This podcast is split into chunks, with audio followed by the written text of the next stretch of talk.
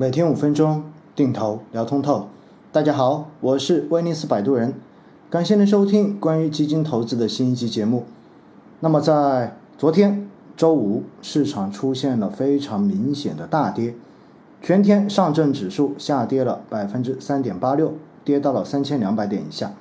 而创业板指更是大跌了高达百分之六点一四。收盘收在了两千六百二十七点八四点，市场为什么会出现如此大的这种暴跌呢？从消息面来看，中美之间的这种局势陡然升级，变得更加的紧张。双方先是互相关闭了对方的一个总领事馆，同时呢，对方的国务卿发表了被媒体认为是新的铁幕演讲，新的冷战似乎已经不可避免。并且目前在南海擦枪走火的这种可能性、这种风险，似乎也根本就没有办法消除掉。因此，在这样子的消息背景之下，昨天市场出现了非常大的这种调整。本来呢，昨天晚上是打算跟大家要做一场直播的，很多朋友觉得我可以跟大家做下心理按摩，但是因为工作的原因，最后直播没有办法如期进行。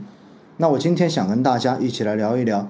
或者说，我想问一下大家，大家可以自己问问自己：中国的股市到底是以什么作为它的内生逻辑？它的发展到底是取决于国内的经济，还是取决于中美之间的关系，亦或完全取决于海外的这一些方方面面的影响呢？尤其是大家现在越来越喜欢看每天北向资金的一个流向情况。那么在昨天，也就是七月二十四日，周五一天时间，北向资金净流出就达到了一百六十三点五七亿元。在过去的五个交易日，有四个交易日北向资金都是净流出，全周北向资金净流出的总额达到了二百四十七点五一亿元。有很多人可能就会想了，你看外资都在跑。难怪我们的股市会出现如此大的调整。事实上呢，在之前我有跟大家介绍过，北向资金有一部分确实是海外的机构通过向 SMCI 富时罗素指数进行长期配置的资金，但是在北向资金中间，同样有很多国内的这种内资转到香港来进行 A 股的投资，也。同时包含了海外的一些偏向于进行交易获益的短炒资金，因此北向资金出现非常大额的这种流入跟流出，它实际上是包含了这三种不同类型资金的。而我们去看待北向资金或者说外部资金对于 A 股的这种影响到底会去到多大，实际上可以去看一看最根本的数据。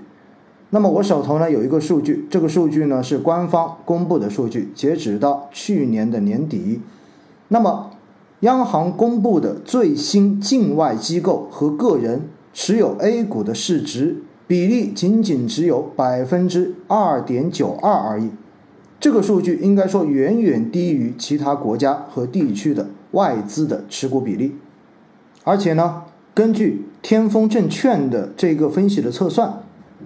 哪怕把外资现在持有当前中国所有的上市的资产，包括了 A 股，包括了港股中间的中资股，也包括了美股中间的中概股，最后拓展把它全加起来，总占比也仅仅达到了百分之六点一三而已。所以实际上外资持有。整个中国上市资产的这个比例还是非常小的。我们也可以看到，如果仅看北向资金，从开通以来到现在，整个净流入 A 股的一个资金量，也才一万一千二百六十二点七七亿元而已。我特意查了一下，截止到昨天收盘，上证综指加上深成指，再加上创业板。三个大的板块合起来的总市值达到了八十六万三千一百五十五点七三亿元，所以实际上外资它的一个进出，对于国内 A 股的影响真的不会太大。大家所担心的，如果万一国外局势紧张，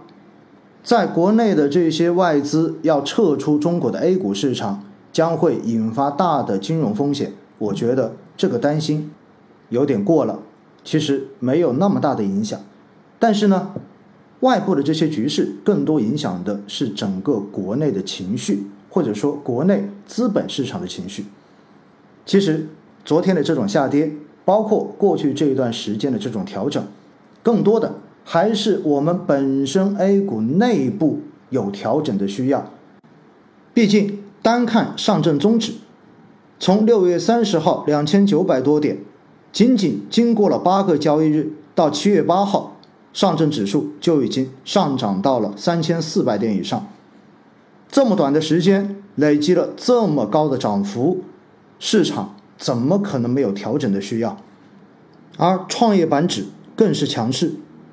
近三个月以来已经上涨了百分之三十一点一五，近一年以来，